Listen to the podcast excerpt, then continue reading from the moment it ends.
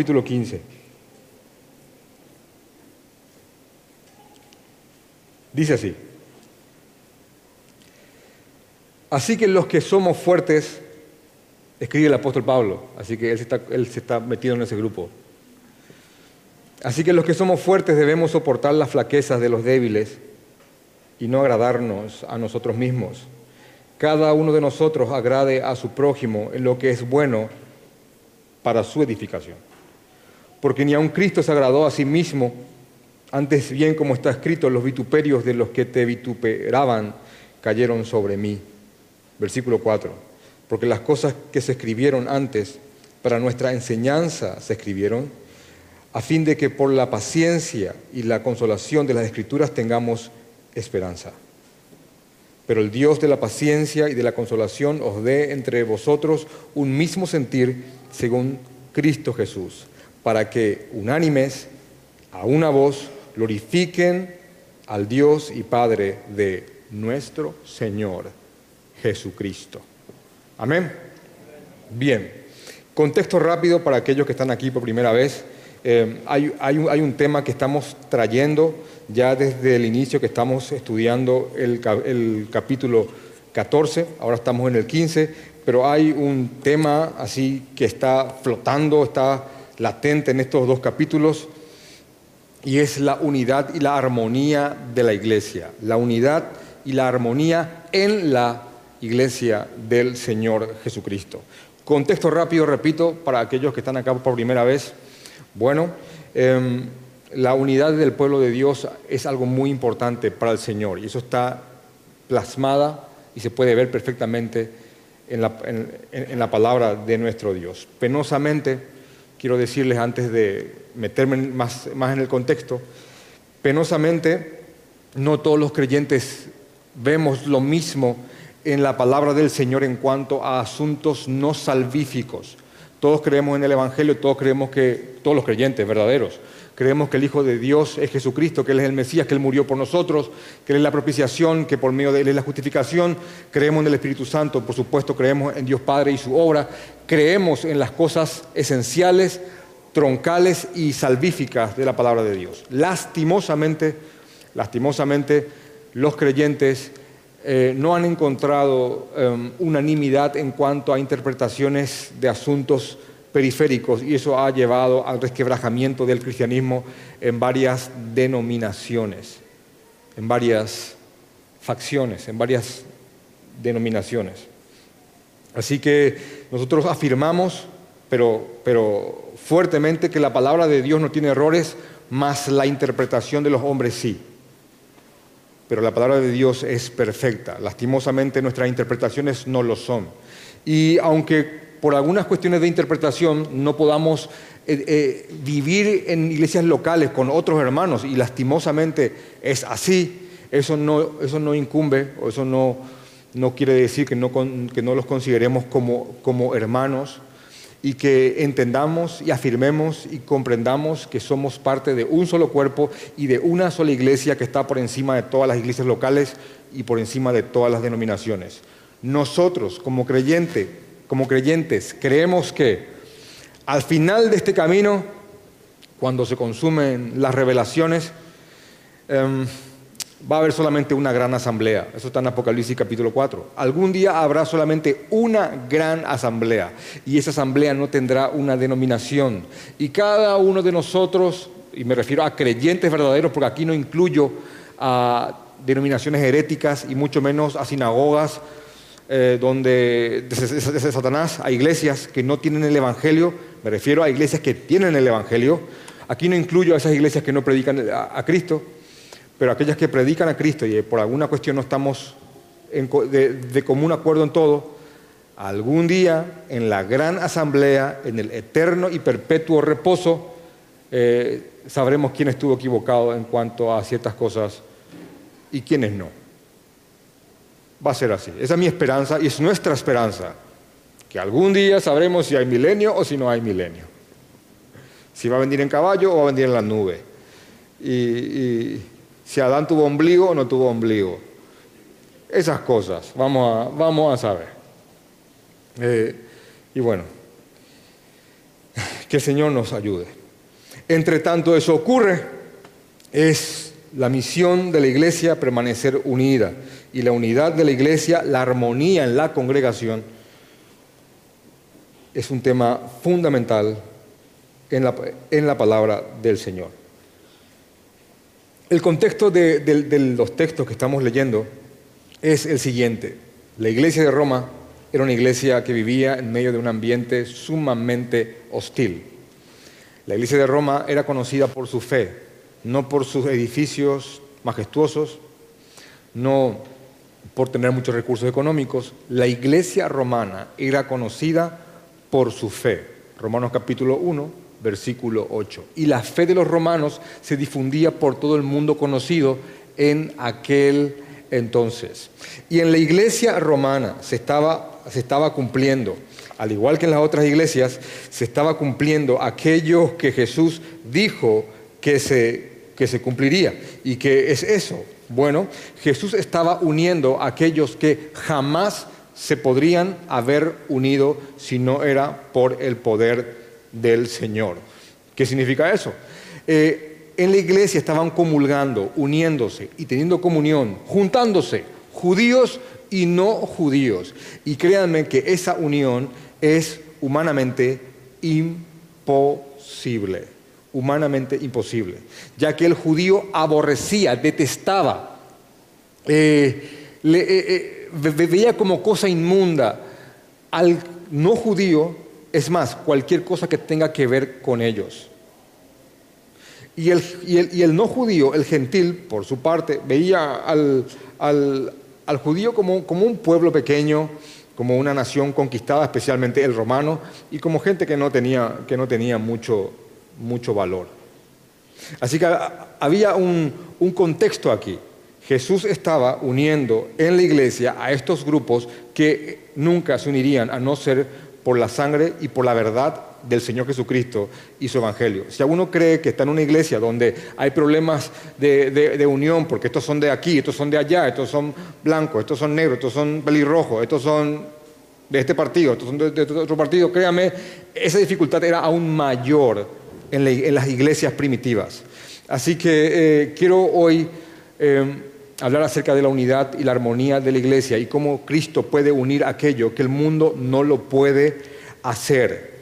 Y para eso quiero rogar al Señor que nos ayude, porque quiero sacar algunas consideraciones de estos seis versículos, Romanos capítulo 15, versículo 1 al 6, sacar algunas consideraciones y algunas explicaciones para nosotros hoy, porque como pastores nosotros eh, velamos y oramos por la unidad, por la unanimidad y la armonía de la iglesia. Y vamos a entender a qué se refiere esa unidad o esa unanimidad en Cristo Jesús.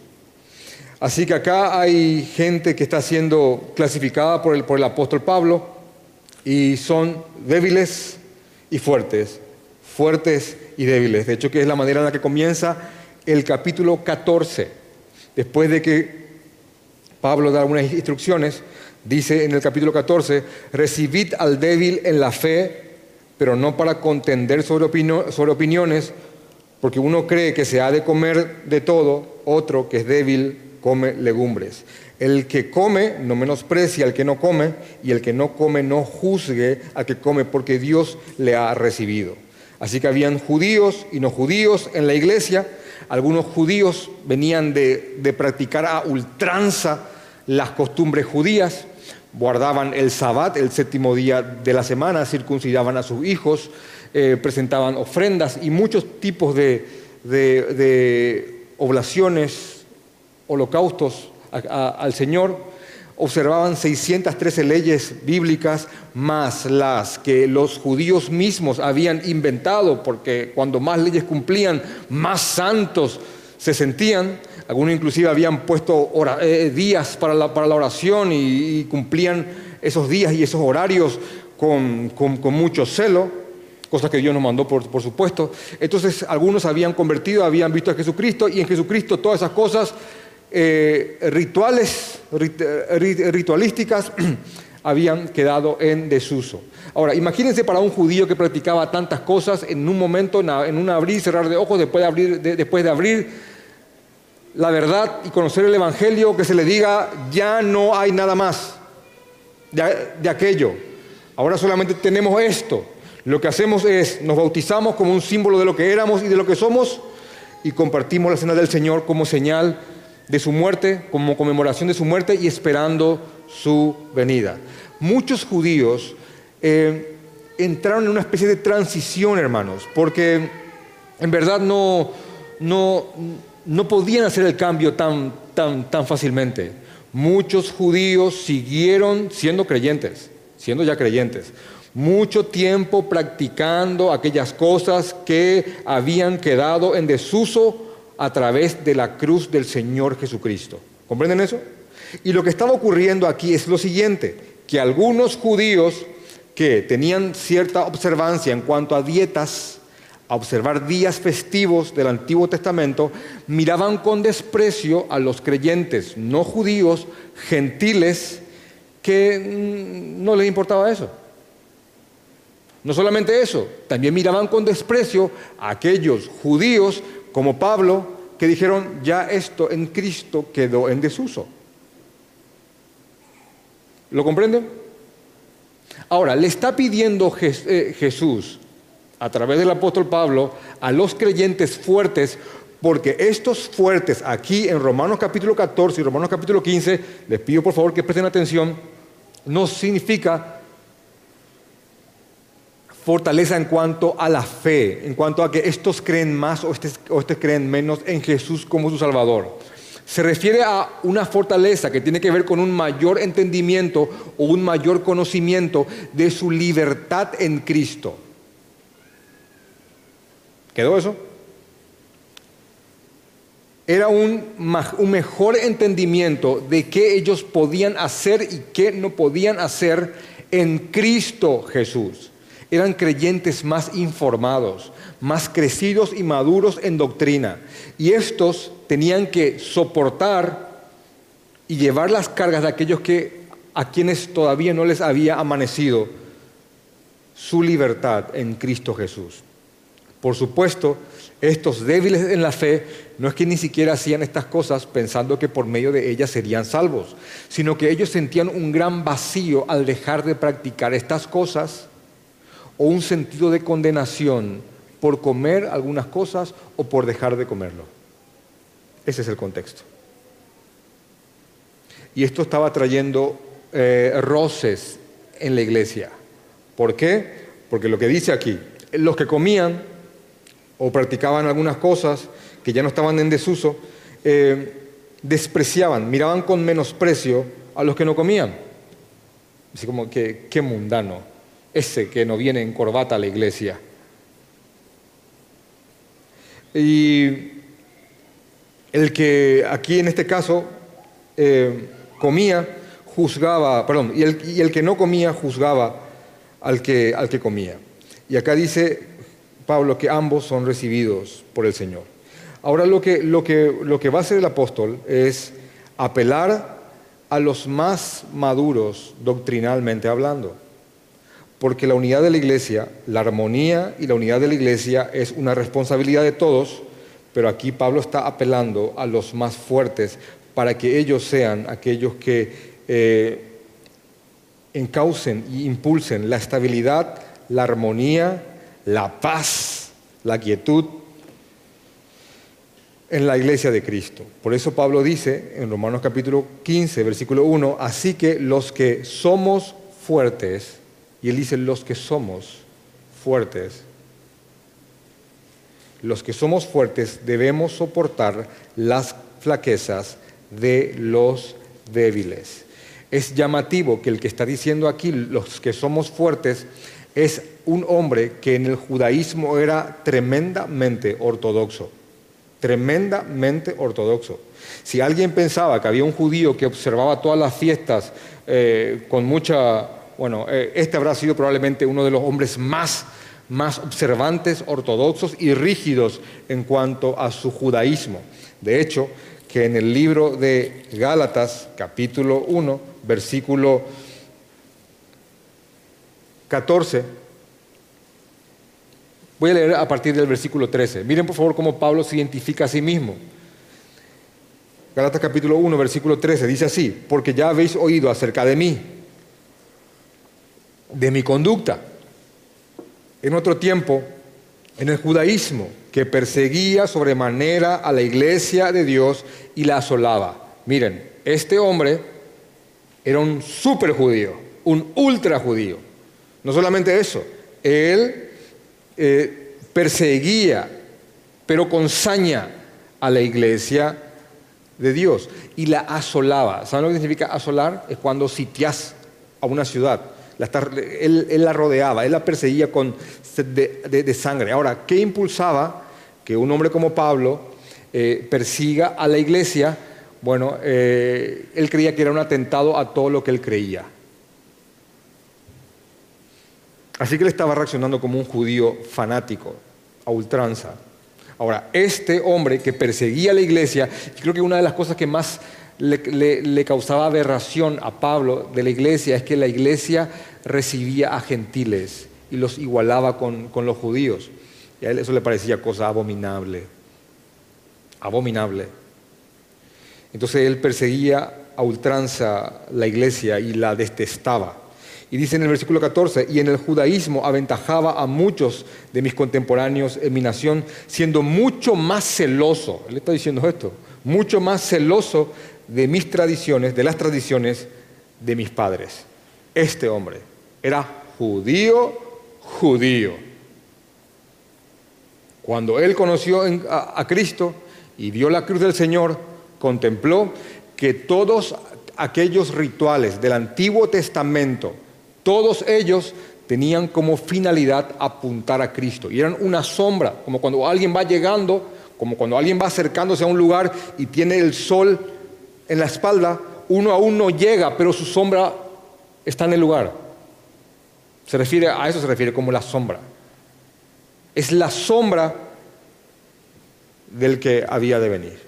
Y Pablo, al igual que otros judíos que se habían convertido, vieron que en Jesús Todas estas cosas quedaron en total desuso y en Jesús se cumplen todas estas. Ahora, esos son los fuertes. Otros no, no, lo podían ver tan claramente o no tan rápidamente. Y lo que está pidiendo Pablo es que se tenga paciencia con la flaqueza de aquellos que aún no han entendido lo que Cristo ha hecho. Ahora, ¿cuál es un principio que podemos sacar de, ahí a aquí? aquí no hay judíos, aquí no hay alguien que dice, bueno, yo igual voy a circuncidar a mi hijo, o, yo voy a celebrar y guardar el sábado. No, ¿cuál es un principio rápido que podemos sacar de ahí? Hermanos, hay que entender, hay que entender que hay gente a quien va a tardar un tiempo, va a tomar un tiempo antes que ciertas doctrinas maduren en su corazón y en su mente. De hecho que en muchos de nosotros para que entendamos ciertas cosas, tomaron un proceso. Amén. Y una vez llegados ahí y a entender ciertas verdades, a veces nos olvidamos del proceso que esas doctrinas o verdades tuvieron que tener en nosotros y no tenemos misericordia con aquellos que están donde estuvimos. Y es un proceso, un proceso. Hermanos, un ejemplo. La predestinación, la predestinación. Qué cosa dura entender eso. Y entender de que Dios es el total autor de tu salvación y que Él tocó tu corazón de piedra y puso un corazón de carne y nadie viene a Jesús si el Padre no le trae y no hay cogloria, no hay coparticipación en la gloria de tu salvación, sino que solamente gloria de Dios. Y en verdad eh, eh, es sólido gloria, solo gloria suya. No hay ese tema de Vol 99 eh, y eh, y el 1%, no, es totalmente gloria suya. Hermanos, entender eso y despojarte de esa gloria y, entregarle toda la gloria a Dios es durísimo, durísimo hermanos. Yo peleé horrores con esa doctrina, horrores, me ofendía. Y me tomó mucho tiempo, me, caló el alma, me, dejó pobre, y Dios trató conmigo. Ahora, Una vez llegado aquí, yo, el reformado, el de la doctrina de la gracia, solideo gloria, para vos también solideo gloria, y estamos todavía hablando en léxico reformado, vos tenebras luz y bla, bla, bla. Y le, encontramos a un hermano, a un hermano, que por naturaleza es arminiano, porque uno puede creer que viene solo, pero después te das cuenta que te trajeron. Y sacamos la artillería y ahí tenés hereje, toma esto. Y no entendemos que es un proceso, hermanos, es un proceso. Entre tanto, abandona totalmente la gloria que él cree que tiene en su salvación. Y eso podríamos trasladar a muchas otras doctrinas, hermanos, que no son salvíficas. Hay un proceso. Esto estaba ocurriendo aquí. Acá el tema era que algunos comían, otros no comían otros guardaban algunos días, otros, guardaban, otros ya no guardaban esos días. El punto era que habían entendido cosas que otros aún todavía no habían entendido y se le está pidiendo a estos entendidos, aquí son los fuertes, que comprendan a los débiles y que lleven las flaquezas de ellos. En, en resumen es el siguiente, estén dispuestos inclusive a renunciar a cosas, escuchen bien esto, ¿eh? Porque esto es lo que está diciendo aquí. Estén dispuestos inclusive a renunciar a cosas que son lícitas por amor a los hermanos débiles. ¿Qué les parece eso? Hagan así, así. Están muy duritos. Va de nuevo. Como un martillo que, que pegamos una piedra. Porque acá, de este principio vas a sacar muchas cosas. ¿eh? Aquí lo que Pablo está diciendo es que, así que los que somos fuertes debemos soportar las flaquezas de los débiles y no agradarnos a nosotros mismos. Cada uno de nosotros agrade a su prójimo en lo que es bueno para su edificación. Y obviamente este texto tiene que ser leído a la luz de Gálatas capítulo 1 que dice, no buscamos agradar a los hombres. No, obviamente no, no, no hay contradicción. No estamos, eh, la Biblia te manda a que vivas una vida sin tratar de agradar a los hombres, sino que trates de agradar a Dios. Gálatas capítulo 1. Aquí lo que te dice es que trates de agradar a una persona en todo lo que tenga que ver con su edificación. Si vos tomás un vaso de vino y sos prudentemente de consumir vino, y hay un hermano para quien eso podría ser de tropiezo por su contexto, trasfondo, historia, hermano, acá te dicen, no lo hagas con él o frente a él, no lo hagas, no lo hagas. Si hay cierto tipo de conversaciones que podrían ser de tropiezo para un hermano, no, no toques esos temas frente a él. Obviamente, yo estoy de acuerdo con el pastor Sugel en esto, no hablamos de la dictadura del hermano débil. Bueno, ah, no vamos a hacer nada porque los débiles no, lo soportan. Lo que Pablo quería hacer aquí era que en la iglesia se engendre, se cree un ambiente de armonía, sin divisiones y sin roces, para que los débiles tengan ese puente, ese canal para hacer que los débiles migren a la fortaleza. Porque no es, él es débil, dejémosle ahí a ese débil. No, él es débil, vamos a abstenernos de ciertas cosas, entre tanto hacemos que Él comprenda su libertad. Es brillante este hombre.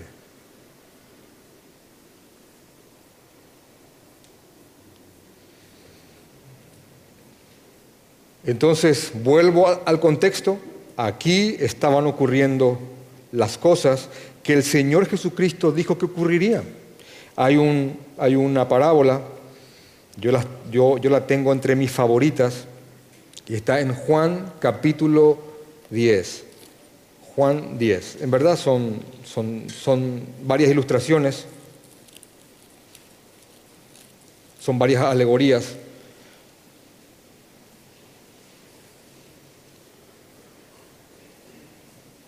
La primera es la parábola del, del, del redil, Juan 10. La primera es la parábola del, redil y la segunda es la del buen pastor.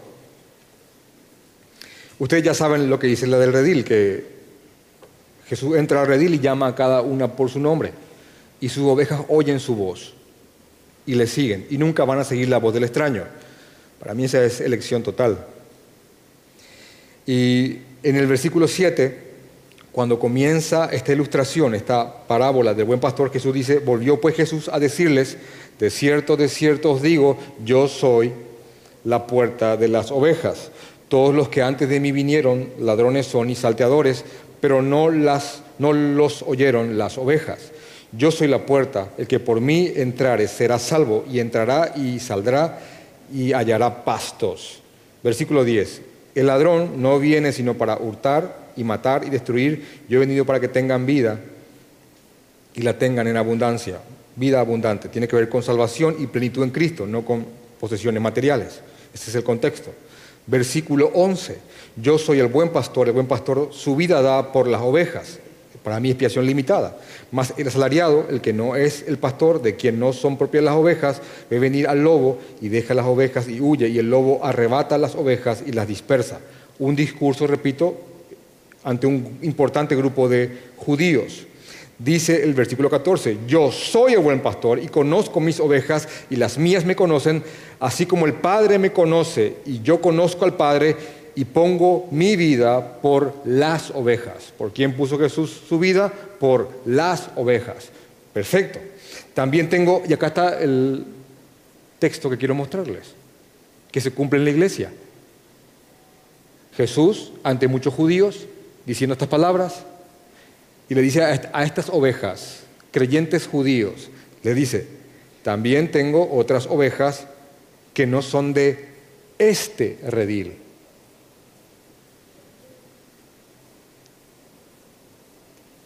Aquellas también debo traer y oirán mi voz y habrá, ¿cuántos rebaños? Un rebaño. ¿Y cuántos pastores? Un pastor. ¿Vieron eso? De hecho que viendo esto más de una manera más clara aún, cuando leemos el libro de Efesios, a, a los Efesios, Efesios capítulo 2, porque estamos comprendiendo lo que es la iglesia. Efesios capítulo 2 dice, versículo 11, por tanto acuérdense de que en otro tiempo vosotros, ustedes, los gentiles, por ahí si hay alguien nuevo, nuevo, nuevo, gentiles no judío, los gentiles, en cuanto a la carne, erais llamados incircuncisos por la llamada circuncisión hecha con mano en la carne. Los judíos eran circuncidados, los gentiles no se circuncidaban. Entonces, los circuncidados judíos llamaban incircunciso, con desprecio, al gentil no judío.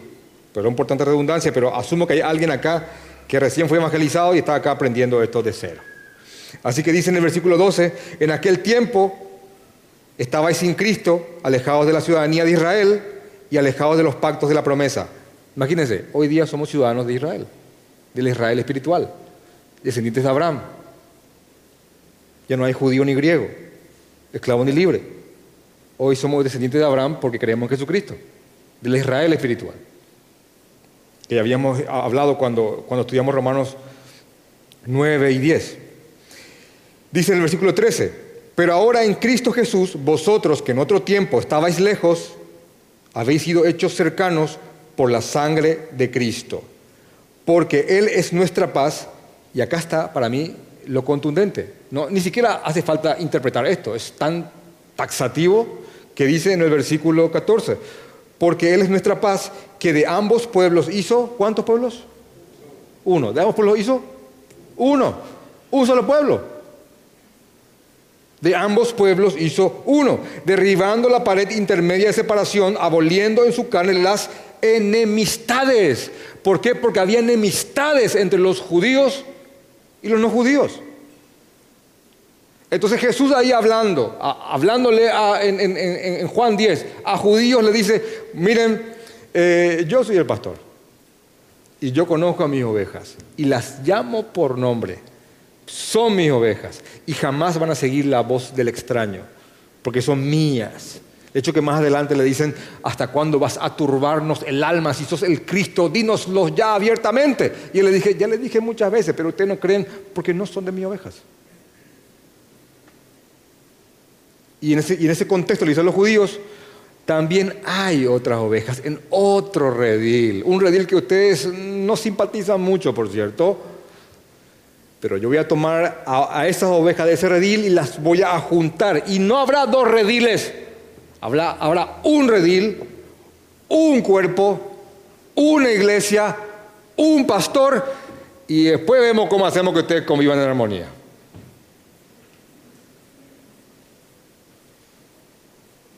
Pero ese es el plan. De hecho que eh, lo que quiero mostrarte aquí es la intensidad del conflicto. ¿Por qué? Porque si había un conflicto tal allá, hermanos, los conflictos que tenemos acá son... son porque era una cuestión étnica, una cuestión de, menosprecio a un pueblo. Era, era, era, hermanos, hasta creo que la palabra es xenofobia, desprecio al extranjero. De hecho, cuando el Señor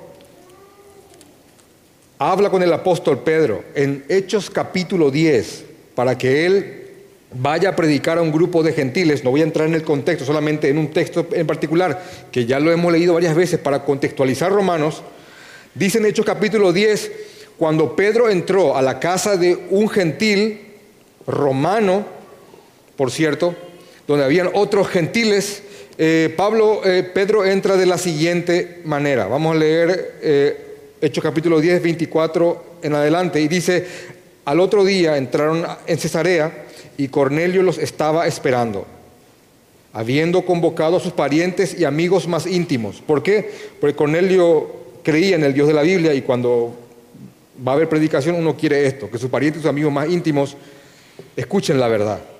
Cuando Pedro entró en la casa de Cornelio, Acá dice que Cornelio salió a recibirle y postrándose a sus pies adoró. Tanta, tanta era la expectativa de Cornelio que él se equivocó aquí y adora a, Pedro. Pedro automáticamente, sabiendo quién era, lo levanta y le, le dice, eh, Pedro le levantó diciendo, levántate, pues yo mismo también soy hombre, soy un simple hombre. Y Pedro... Eh, dice, y hablando con él, entró y halló a muchos que estaban reunidos. Y les dijo, vosotros sabéis cuán abominable es para un varón judío juntarse o acercarse a un extranjero, dice Pedro. Es muy Pedro, esto es muy Pedro, en verdad. Es muy Pedro esto. Él entra y dice, bueno, gracias por invitarme, yo como ustedes saben, para nosotros es abominable compartir con ustedes, pero es el pensamiento judío.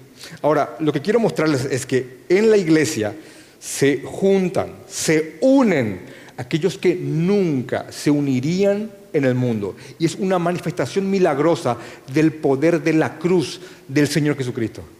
Es más, en la iglesia de Cristo, aquí, en este grupo, yo creo, como pastor de ustedes, que los conozco, creo que aquí hay gente que nunca estaría, que caminaría junto en el mundo. Nunca. Nunca. Yo por eso, con el pastor Guido y otros pastores, rechazamos completamente ese modelo de neoiglesia tematizada en cuanto a, a ciertas inclinaciones. Porque hace un tiempo salió un libro, no, ni siquiera recuerdo cuál es, donde decía iglesia para raperos, iglesia para metaleros, iglesia para universitarios, iglesia... Y, eso no es la iglesia. No es que dijo Jesús, ah, bueno, este celote le quiere matar a este publicano, bueno, hagamos iglesia para publicanos, iglesia para celotes, iglesia para pescadores, iglesia para... En, la, en, la, en el grupo de Cristo había inclusive esto, dos hombres que en el mundo se aborrecían, porque Mateo era un recaudador de impuestos, y Simón era un celote, una especie de, grupo armado rebelde en contra de Roma.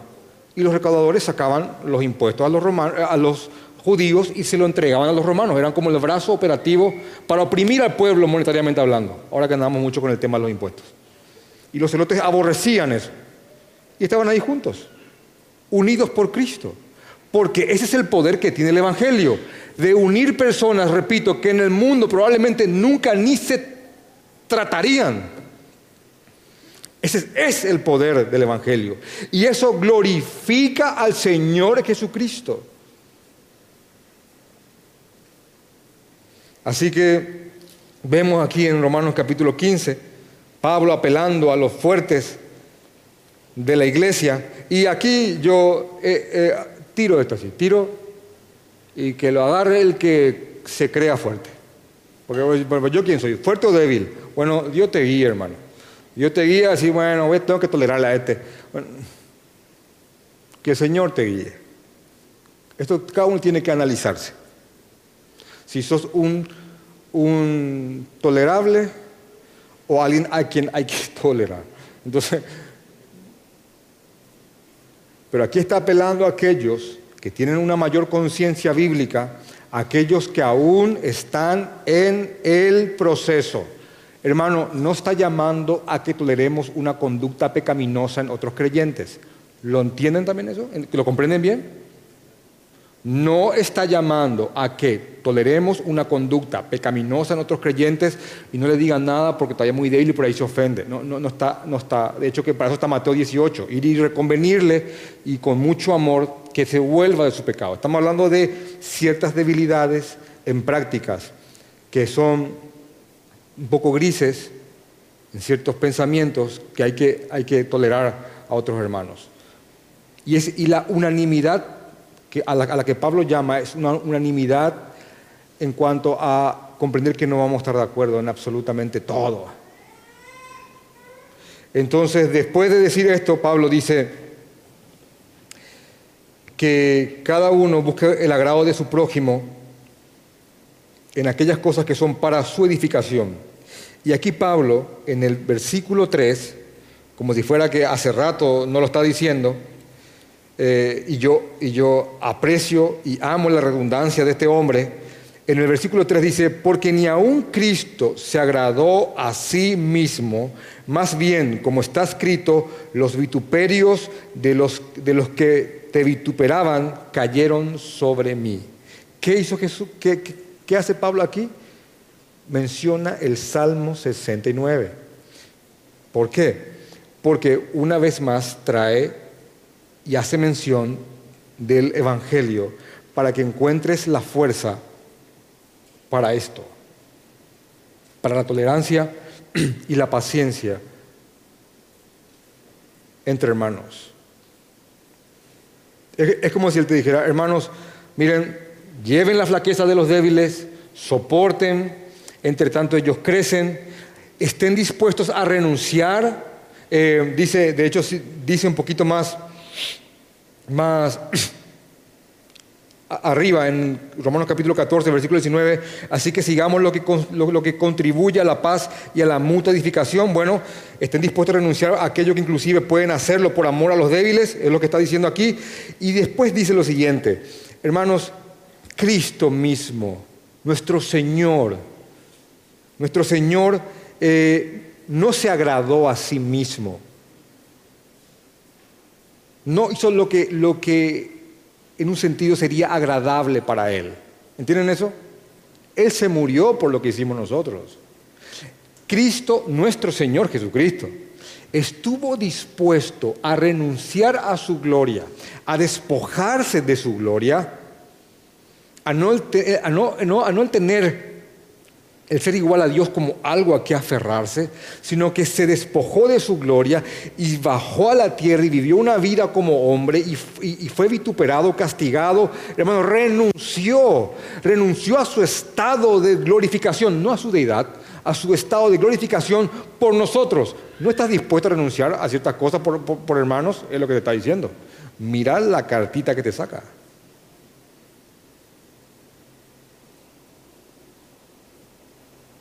Jesús no se agradó a sí mismo. Es más, Él estuvo dispuesto a cargar el vituperio de todos.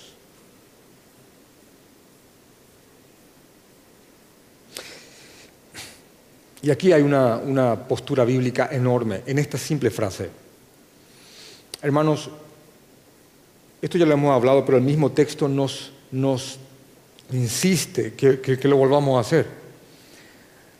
No vas a encontrar fuerzas para la parte práctica de la Biblia en lo práctico en sí. Yo sé que hay creyentes con muy buenas intenciones que dicen, no, yo no quiero doctrina, yo quiero algo más práctico.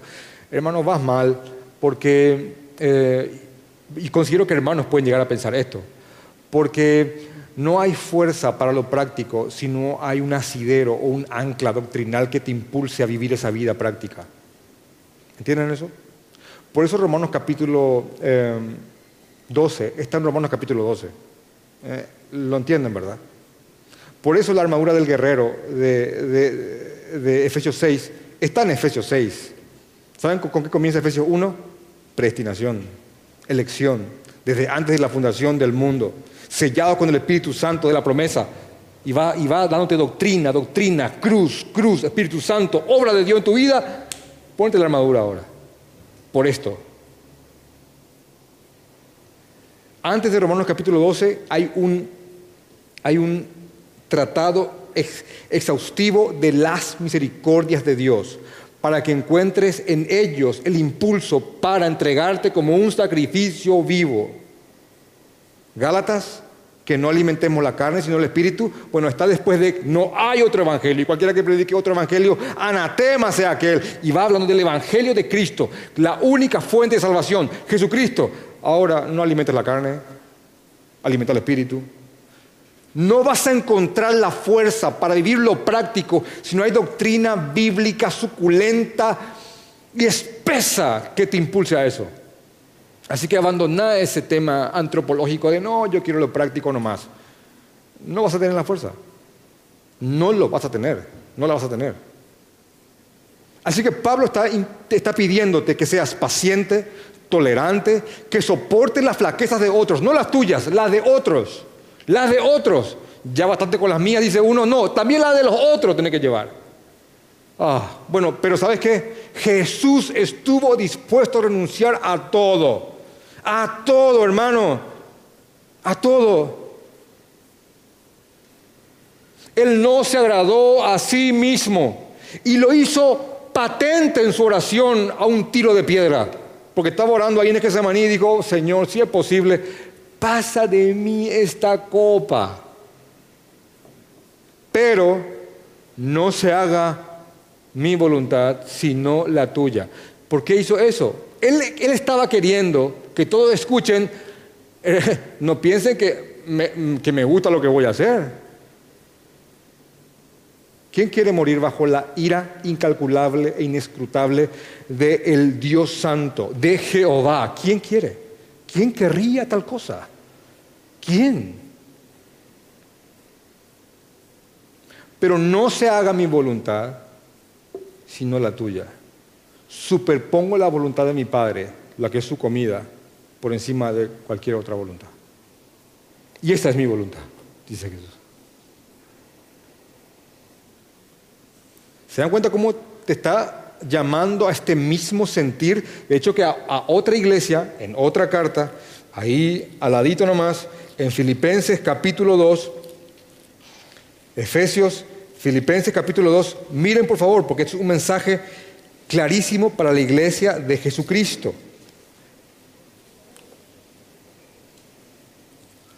Filipenses capítulo 2, versículo 5. Yo sé que ustedes conocen este verso. Dice, haya pues en vosotros este sentir. ¿Cuál sentir? el que hubo en Cristo Jesús, el cual no siendo en forma de Dios, el cual siendo en forma de Dios no estimó el ser igual a Dios como cosa a que aferrarse, sino que se despojó de sí mismo, tomando forma de siervo, hecho semejante a los hombres, y estando en la condición de hombre, se humilló a sí mismo, haciéndose obediente hasta la muerte y muerte de cruz. Bueno, hay que entender bien esto.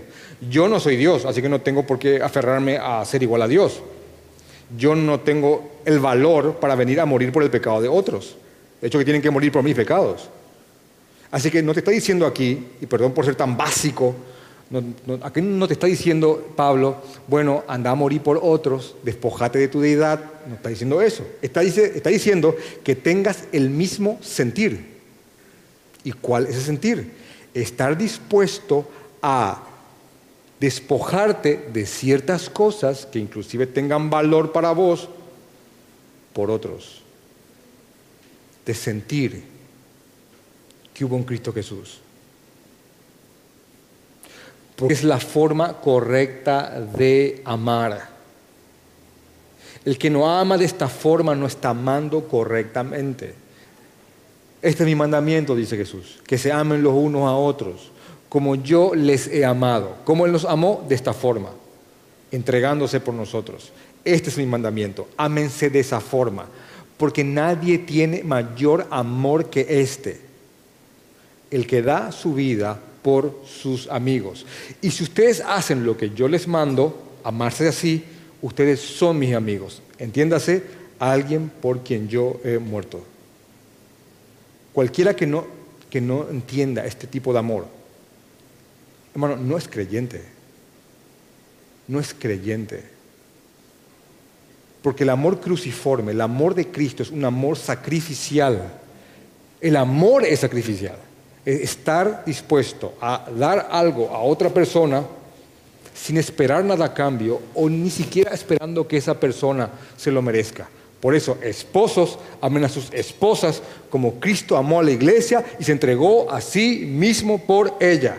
Así tiene que amarla. ¿Vieron eso? Hay cruz por todas partes.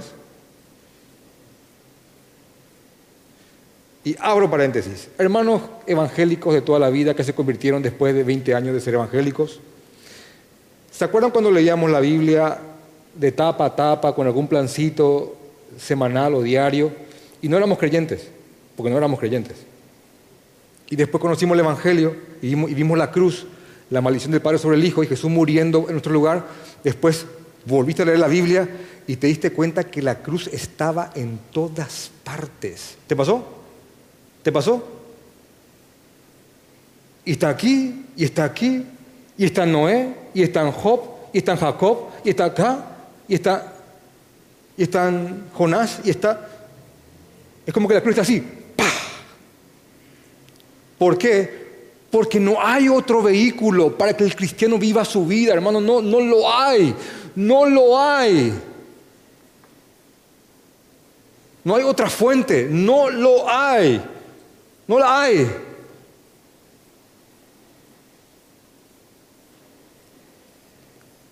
Entonces este hombre, entendiendo esto, y gloria a Dios por eso, dice, ni Cristo, hermanos, se agradó a sí mismo, sino que cargó el vetuperio de todos nosotros, porque las cosas que se escribieron antes, para nuestra enseñanza, se escribieron a fin de que por la paciencia y la consolación de las escrituras tengamos esperanza.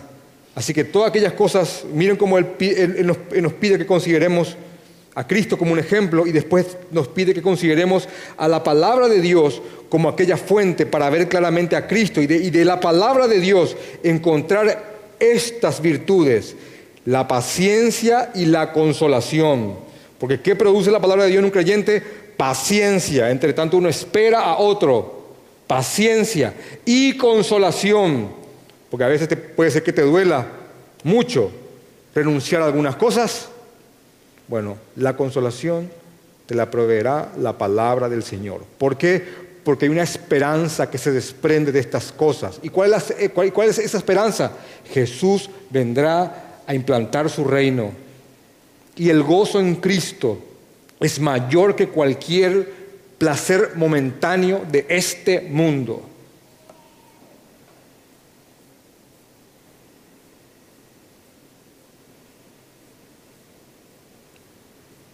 Pero el Dios de la paciencia, amén.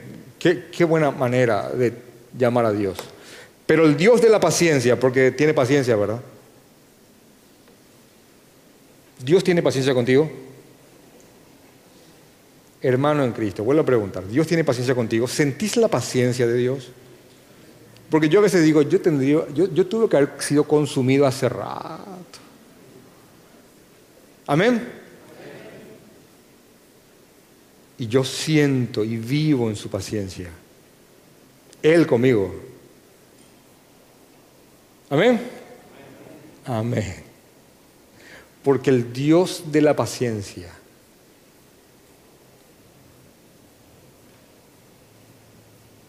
y de la consolación, porque Él también nos consuela, nos, nos, lleva a que estas tristezas momentáneas sean llevaderas, os dé entre vosotros un mismo sentir según Cristo Jesús, para que unánimes, y miren cómo dice para que unánimes sabiendo que no, que no van a estar de acuerdo en todo, así que esto, unanimidad no significa estar de acuerdo en todo, déjenle a estos que guarden su día, déjenle a estos que no coman morcilla, déjenle a estos que, está bien, usted cómanla, no frente a ellos, eh, así que esa unanimidad no es una falacia y una utopía de estar de acuerdo en todo, sino que es una unión entendiendo que no vamos a estar de acuerdo en todo, en cosas supuestamente periféricas y que no están específicamente tipificadas en la palabra, porque no mentir es no mentir, no matar es no matar, no hay postura sobre eso. Así que él dice, pero el Dios de paciencia les dé la consolación para que entre ustedes haya un mismo sentir en Cristo Jesús, porque no, no hay otra fuente, para que unánimes a una voz glorifiquen al Señor y Padre de nuestro Señor Jesucristo. Hermanos, la unión y la armonía en la iglesia glorifican al Señor Jesucristo, glorifican al Señor Jesucristo. De hecho que una, una, una de las cosas que Jesús dijo, orando por nosotros, la noche de su muerte. Está en Juan 17. Quiero leer, me gustaría leer toda la oración, pero solamente quiero leer el versículo 21. Dice así, Jesús orando por nosotros, para que... ¿Listos? ¿También? Escucho hojas todavía. ¿Listos? ¿Está desenfundado? Vamos.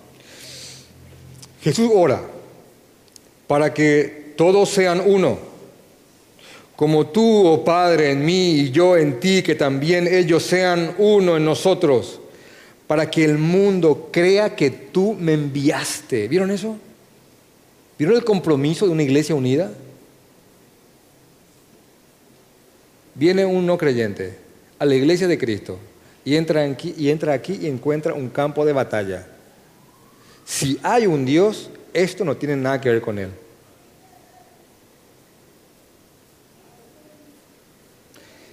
Por eso dice,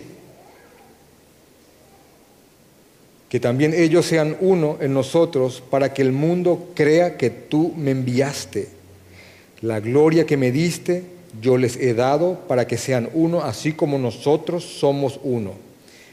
Yo en ellos y tú en mí, para que sean perfectos en unidad, para que el mundo conozca otra vez, dice, que tú me enviaste. ¿Vieron lo importante que es la armonía y la unidad en la iglesia? Y la tolerancia inclusive que tendríamos que tener unos con otros.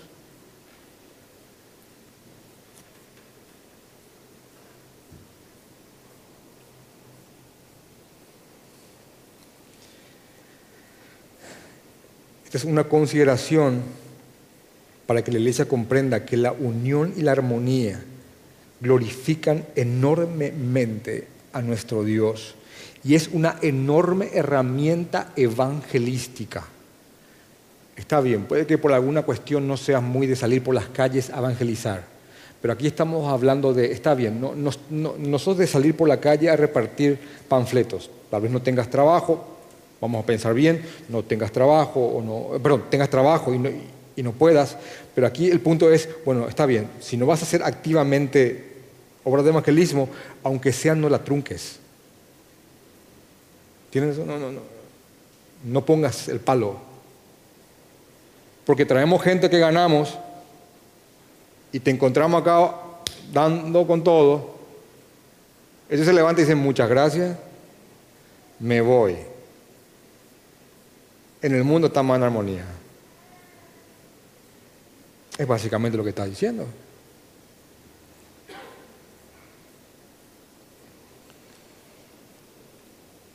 Lo que yo me maravillo de, lo que yo realmente me, asombro, es la sabiduría que el Señor ha dado a un hombre como este. Y como este hombre, aborreciendo, a, pero, a muerte. Si, si Pedro aborrecía a, un, a uno de nosotros, bueno, Pablo te, hubiese aborrecido más, pero más, hermano, más. Pablo no te hubiese tocado, ni te hubiese dirigido la mirada. ¿Entienden eso? Así a ese punto. Y si escuchabas que mencionabas al Dios de la Biblia y te convertías en cristiano, Él iba a buscarte para darte muerte. ¿Saben en qué convirtió Pablo a este hombre? En el apóstol a los gentiles. Él se convirtió en el encargado de aquellas personas a quienes aborreció con toda su alma. Porque ese es el poder del Evangelio en un lugar juntar a personas que se aborrecerían sin Cristo y unirlas bajo su sangre, en amor, unanimidad y esa unión misteriosa que solo Jesús puede hacer. Eso testifica que Jesús es Dios y es el Mesías para este mundo. Amén. Vamos a orar.